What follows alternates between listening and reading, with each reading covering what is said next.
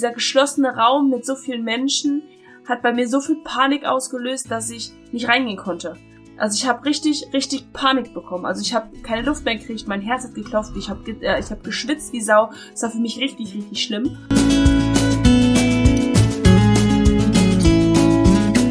Hi und ich freue mich, dass du heute wieder mit dabei bist. Willkommen bei Be Peerless, der Podcast für dich selbst und alles das, was mit dem Selbst zu tun hat. Selbstliebe, Selbstfürsorge, Selbstverantwortung, alles, was dazu gehört. Ich werde heute ein super, super wichtiges Thema ansprechen, worum ich ganz, ganz, ganz häufig drum gebeten worden bin und ähm, ja, wo ich ganz, ganz, ganz viele Instagram-Anfragen bekomme. Und zwar geht es um das Thema Panikattacken und was wir dagegen tun können. Der ein oder andere, der mich schon ein bisschen kennt, der weiß, dass ich selbst unter Panikattacken gelitten habe in meiner depressiven Phase vor, ich glaube, knapp sechs Jahren. Ein bisschen länger, glaube ich, inzwischen sogar. Und äh, ja, ich bin da damals auch sehr, sehr, sehr schlecht, äh, schlecht rausgekommen und dachte, es ist einfach mal wichtig, auch für alle Angehörigen von Leuten, die Panikattacken haben, so ein bisschen meine Sicht zu sehen und so ein paar Fakten mit an die Hand zu bekommen, wie sie vielleicht in Zukunft mit den ähm, Panikattacken ihrer Freunde, Familie oder Bekannten umgehen können. Oder aber auch, wenn du selbst an Panikattacken leiden solltest, ähm, auch für dich ein bisschen Wissen dahinter. Vielleicht kann dir das helfen. Als erstes möchte ich erstmal ein paar Fakten nennen und zwar, ähm, dass du auch so ein bisschen weißt, ob du allein bist, wenn du nicht allein bist, ob es Menschen gibt, die auch darunter leiden oder nicht. Oder wenn du, wie gesagt, ein Bekannter bist, vielleicht ist das für dich auch interessant, um das zu wissen äh, oder einfach nur um es zu ähm, erfahren. Drei bis vier Prozent der Menschen geben an, dass sie schon mal Panikattacken hatten und unter Panikattacken leiden. In der Regel ist es allerdings so, dass jeder Mensch auf der Welt, der existiert, in seinem Leben ja mindestens einmal eine Panikattacke gehabt hat. Und von diesen Menschen bleiben circa drei bis vier Prozent mit einer Angststörung oder Panik. Es sind tatsächlich ganz zwölf Millionen Menschen in Deutschland, die an Panikattacken oder Angststörungen leiden und tatsächlich sind es sogar mehr Frauen als Männer von der Statistik ähm, ja, zu sehen. Oder aus der Statistik zu entnehmen, ja, so kann man es auch nennen. Von einer Panikstörung oder einer Angststörung spricht man, wenn ähm, wir ein Muster eines bestimmten, äh, bestimmten Verhaltens entwickeln in einer extremen Angstlage und wir die Realität nicht mehr richtig anerkennen können. Ja, wie sich das Ganze äußert, ist häufig, dass wir anfangen zu zittern, wir Atemnot kriegen, unser Herz unfassbar anfängt zu klopfen, wir das Gefühl haben, als wenn wir eingesperrt wären, also in unserem Eigenkörper gefangen zu sein, wir fangen an zu schwitzen, oder kriegen Brustschmerzen, also ähnlich eigentlich wie ein Herzinfarkt. Zumindest ist das das Gefühl, was ich damals hatte.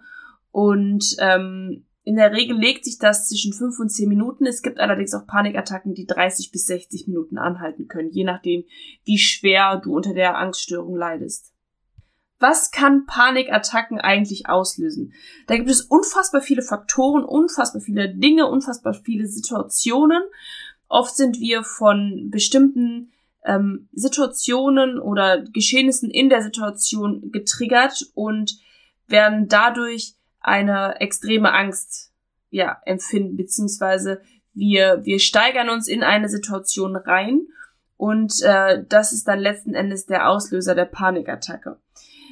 Es kann möglicherweise daran liegen, dass du chronisch erhöhten Stress in deinem Leben hast, also du nicht dafür sorgst, dass du Ruhephasen bekommst und immer auf einem sehr, sehr, sehr hohen Level in deinem Leben fährst, du eventuell schon psychische Vorerkrankungen hast, wie zum Beispiel Depression oder aber auch schon eine Zwangsstörung. Daraus können dann schnell ähm, Panikattacken resultieren, wenn du dir beispielsweise die Hände nicht immer waschen kannst oder etwas nicht so läuft, wie du das in deinem in deinen Ritualen, in deinen Zwängen gewöhnt bist, du große Phobien hast, also quasi beispielsweise Angst vor Spinnen hast oder du in deiner Vergangenheit schwere Traumata erlebt hast, ähm, Angst vor Menschen hast, Angst vor Menschenmassen hast, Angst vor ja generell vielen in deinem Leben hast. Und wenn du dann in solche Situationen kommen solltest, du beispielsweise in große Menschenmassen gehst, wie den Weihnachtsmarkt, der jetzt bald ansteht, oder aber auch ja, Diskotheken, dann kann es sein, dass bei dir bestimmte Sachen getriggert werden, also du dich an gewisse Situationen erinnerst, du Angst bekommst und dich dann in einer Panikattacke oder in einer Angststörung ähm, dann wiederfindest und ja, da ganz schlecht wieder rauskommst. Ich sagte gerade, dass chronisch erhöhter Stress ein Auslöser für eine Panikattacke sein kann. Wichtig ist aber zu wissen, dass es wirklich nur der Auslöser ist und nicht die Ursache. Die Ursache von Panikattacken haben meistens den Ursprung in der Psyche. Wir stellen keine realen Situationen in unserem Kopf nach, steigern uns in etwas rein und erleben die jeweilige Situation als lebensbedrohlich. Was tun wir dann im Zuge dessen meistens? Wir fangen Angst äh, an, Situationen zu vermeiden, in denen wir bereits Panikattacken ha hatten oder haben.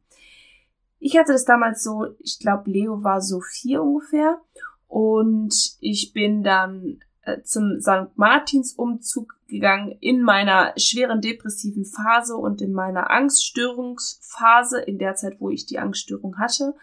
Und das mit dem Zug ging noch, weil ich ganz hinten gelaufen bin und weder vor noch hinter mir Menschen gelaufen sind. Aber dann am Ende des Zuges sollten die Kinder in den Kindergarten reingehen, weil der Nikolaus dann da gesessen hat und den Kindern Geschenke gegeben hat. Und dieser geschlossene Raum mit so vielen Menschen, die mich eventuell angucken, hat bei mir so viel Panik ausgelöst, dass ich nicht reingehen konnte. Also ich habe richtig, richtig Panik bekommen. Also ich habe keine Luft mehr gekriegt, mein Herz hat geklopft, ich habe äh, ich hab geschwitzt wie Sau. Das war für mich richtig, richtig schlimm. Und deswegen bin ich draußen geblieben. Und früher bin ich dafür verurteilt worden von der Schwester meines Ex-Freundes, die auch mit dabei war, weil ihre Kinder im selben Kindergarten war. Und es war grauenvoll für mich, weil für etwas verurteilt zu werden, für das ich selbst keine Erklärung hatte, wo ich hilflos war, war unfassbar schwierig. In dem Moment hätte ich mir gewünscht, dass es jetzt für alle Angehörigen, die jetzt zuhören, die selbst nicht unter Panikattacken leiden, sondern eventuell bei Freunden oder Angehörigen äh, das der Fall ist, lasst diese Menschen nicht alleine innerhalb der Panikattacke und macht ihnen keine Vorwürfe, sondern versucht zu helfen. Ähm, mir hätte in dem Moment beispielsweise geholfen, dass ich mich nur an die Tür gestellt hätte von der Kindergartengruppe, also nicht mit im Raum gestanden hätte, sondern quasi direkt am Ausgang gestanden hätte oder an einem geöffneten Fenster, so dass ich nicht das Gefühl der ähm, der Einklemmung oder der, wie nennt man das? Also ich, ich habe ja keine Platzangst, aber ich hatte das Gefühl, eingeengt zu sein. Und da hätte mir das geholfen, statt dass ich verspottet angeguckt worden bin. Ja.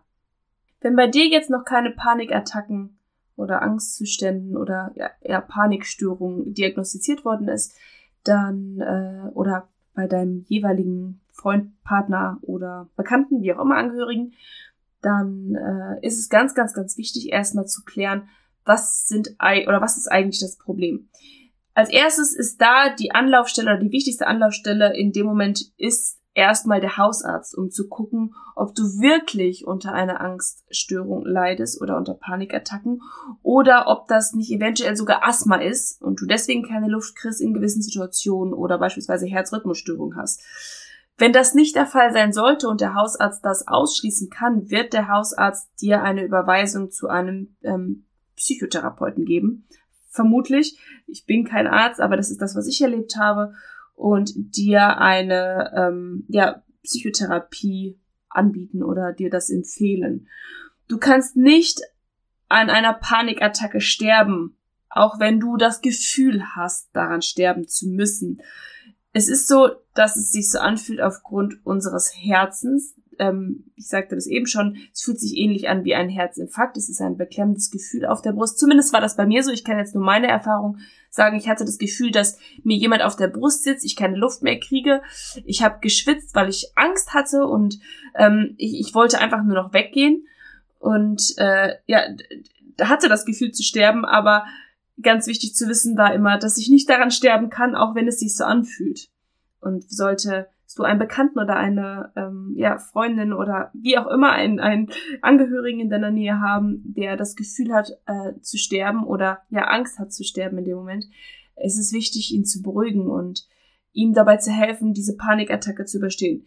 Wie erkläre ich dir jetzt? Mir hat damals geholfen, ein Wasser zu trinken. Ein stilles Wasser, weil das Sprudelige wieder ein bisschen im Körper für ähm, ja, zu, zu etwas geführt hat, ob es jetzt ein Rülpser ist, ob es jetzt Schmerzen in der Brust ist von der Kohlensäure. Ich habe also in ganz, ganz, ganz kleinen Schlücken stilles Wasser getrunken.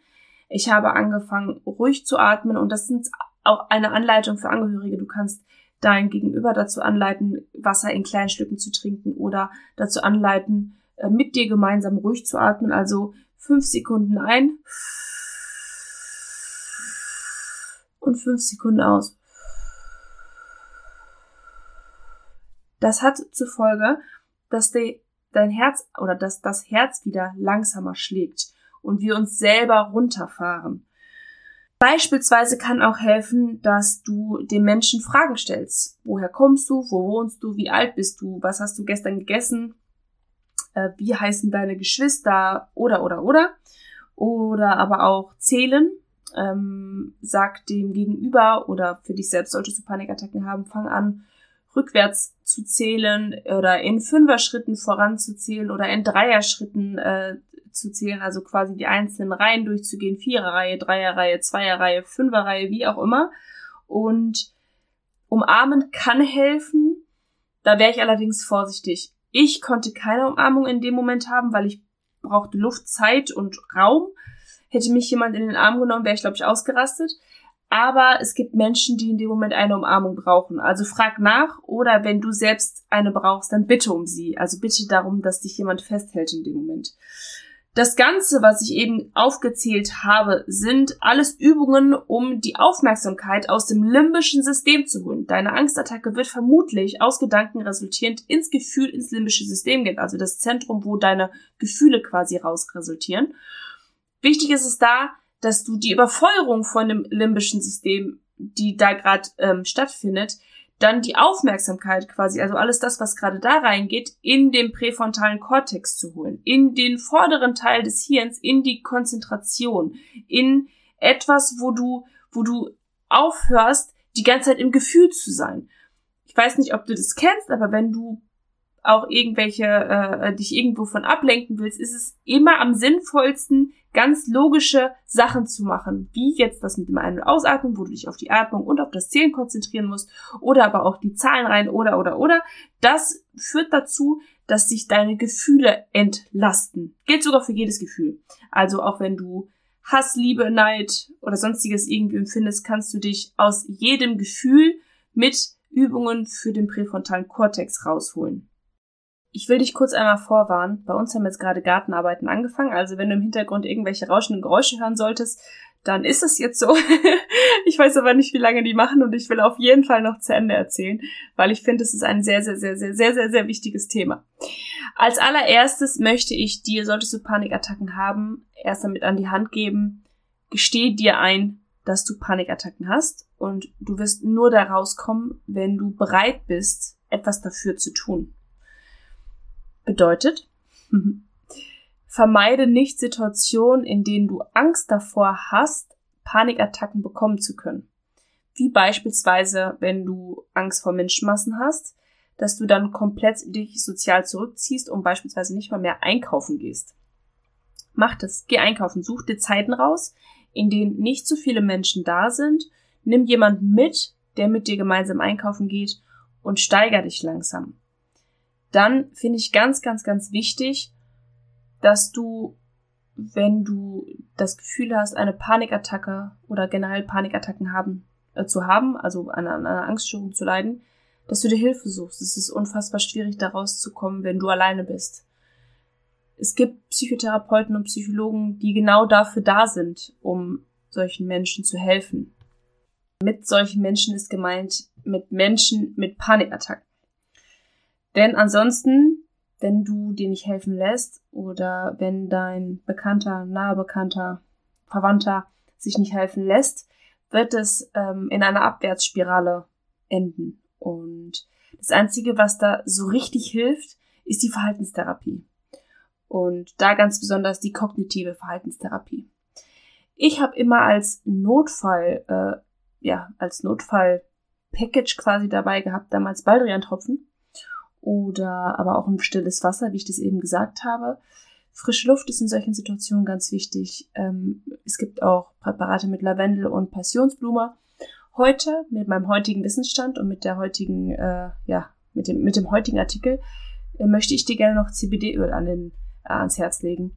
Das ist einfach, einfach, einfach super, um runterzukommen, um auch bevor du in solche Situationen gehst, schon ähm, ja deinen Körper auf etwas ruhigere, äh, auf etwas ruhigeres einzustellen und da kannst du auch, äh, ja, wie nennt man das? Also wenn du es jeden Morgen einfach zu dir nimmst, ähm, das vorher schon äh, in Anführungsstrichen behandeln.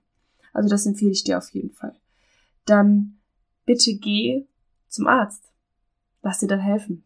Die meisten Ärzte bzw. Psychotherapeuten bzw. Psychiater eigentlich nur ähm, werden in der Behandlung vermutlich mit Medikamenten auch arbeiten, die du ja selbst sonst gar nicht besorgen kannst. Und ähm, die Erfahrungen, die ich gemacht habe, sind dann, dass du Antidepressiva, Antidepressiva bekommen wirst. So, was ein Wort. Äh, denn das sind beruhigende Medikamente. Also das ist etwas, was äh, dafür sorgt, dass äh, ja, du nicht mehr ganz so extrem im Gefühl drin bist. Und wichtig ist vor allem auch, dass du über deine Ängste sprichst. Dass du dich nicht tot schweigst und dich nicht schämst. Denn es gibt viele Menschen, die Panikattacken haben. Und es gibt auch äh, Nummern, an die du dich wenden kannst. Und die möchte ich dir jetzt einmal nennen.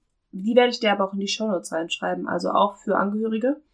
Das ist die äh, Telefonseelsorge. Die fängt an, die ist auch kostenfrei unter der 0800 111 0111 oder 0800 111 0222. So, da sind wir schon am Ende der Podcast-Folge.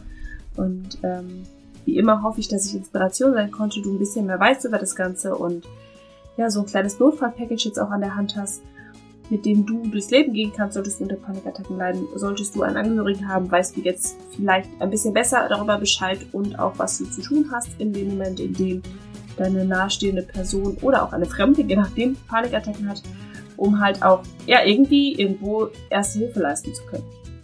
Ich hoffe, dass äh, dir die Podcast-Folge gefallen hat und ich würde mich unfassbar darüber freuen, wenn du mir eine Bewertung da lässt oder aber auch ein Abo, um keine Folgen mehr zu verpassen.